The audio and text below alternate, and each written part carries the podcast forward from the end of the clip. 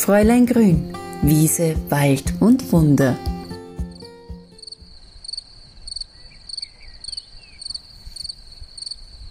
Ich möchte jetzt diesen Blättergeraschel im Herbst kurz einmal einen Moment Zeit gönnen. Horcht euch das einmal an.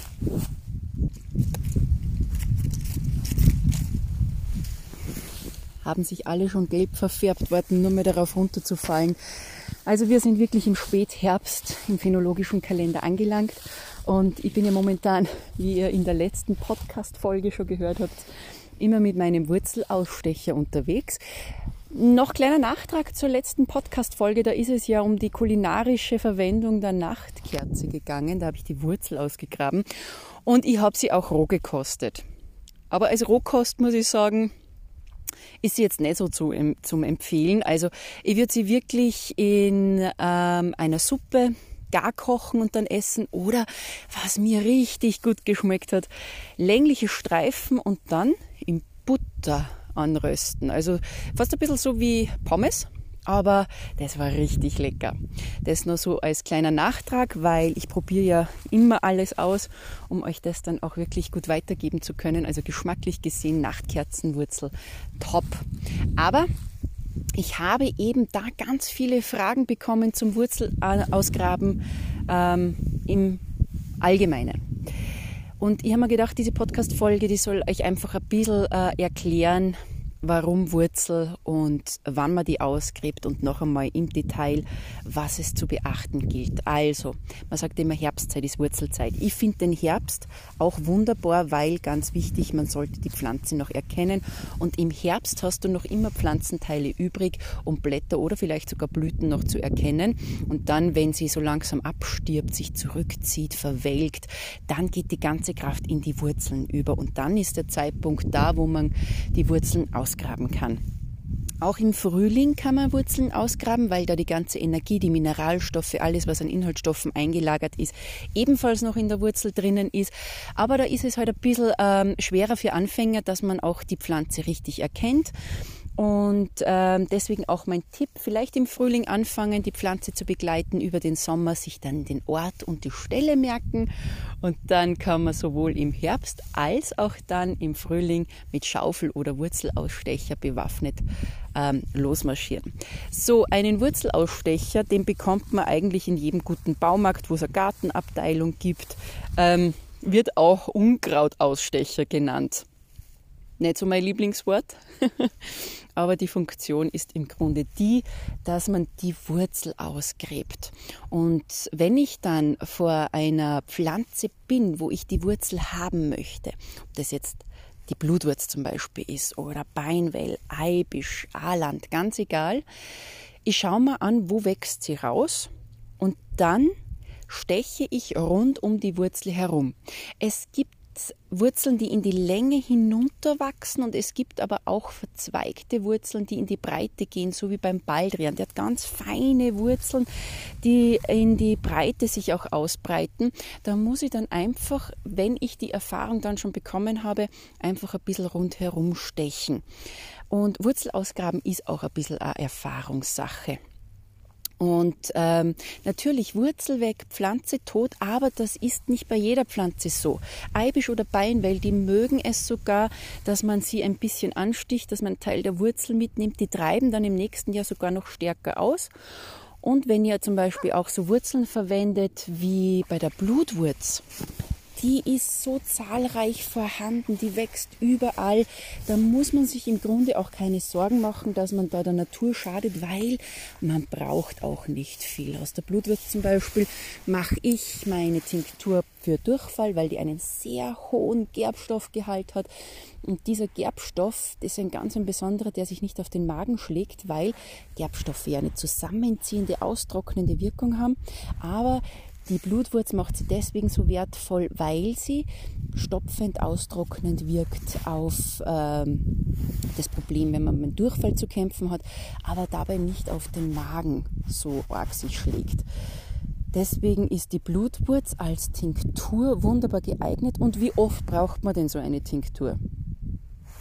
Vielleicht im Jahr zweimal, dreimal maximal, dann nimmt man ein paar Tropfen. Also wieder zurückzukommen auf die Menge von einer Wurzel, man braucht nicht viel. Das gilt allgemein für die Verwendung aller Pflanzenteile. Weniger ist mehr. Aber diese Erfahrung, die habe auch ich machen müssen am Anfang. Man ist da sehr motiviert und nimmt sich oft zu viel mit und man braucht es dann gar nicht. Das gilt vor allem eben auch bei den Wurzeln. Wenn ich dann die Wurzel ausgegraben habe, mein Tipp, macht das vielleicht, wenn möglich, bei trockenem Wetter. Das kann im Herbst schon ein Problem sein, aber trockenes Wetter bedeutet einfach, dass die Erde leichter lösbar ist von der Wurzel. Sonst hat man ein bisschen mehr Arbeit, aber das schadet ja auch nicht. Mein Tipp auch noch, Wurzel ausgraben, sagt man sogar am späten Nachmittag, weil da der äh, Gehalt an Inhaltsstoffen am höchsten ist. Ist auch logisch irgendwie zu erklären, weil die Pflanze, wenn der Abend näher rückt, auch unter dem Jahr die Inhaltsstoffe in die Wurzel sich zurückziehen.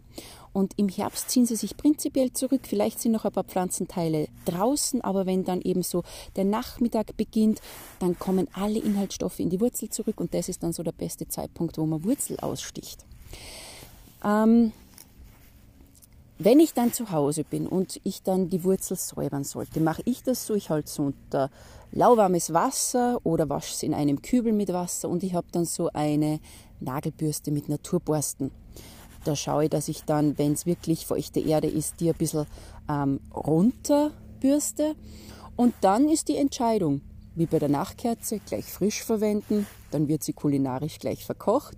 Werde ich sie vielleicht auch frisch wie den Beinwell gleich in ein Öl einlegen, dann schneide ich die klein und gebe sie ins Öl hinein, weil dann möchte ich mir ja ein Heilöl machen.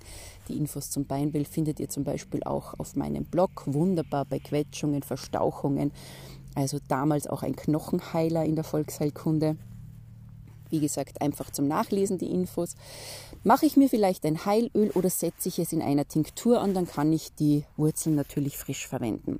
Möchte ich aber wie zum Beispiel beim Löwenzahn die Wurzel trocknen, weil ich sie als Tee oder als Knabberei verwenden möchte oder sie vielleicht dann sogar zu einem Gewürzpulver vermahlen, dann schneide ich sie klein und trockne sie.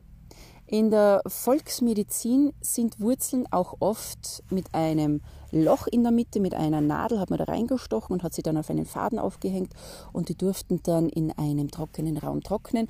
Man kann sie aber natürlich auch auflegen, am besten auf so einem Trocknungsgitter oder wenn ihr einen Dörrapparat habt, kann man den auch da reingeben und schonend bei 40 Grad trocknen.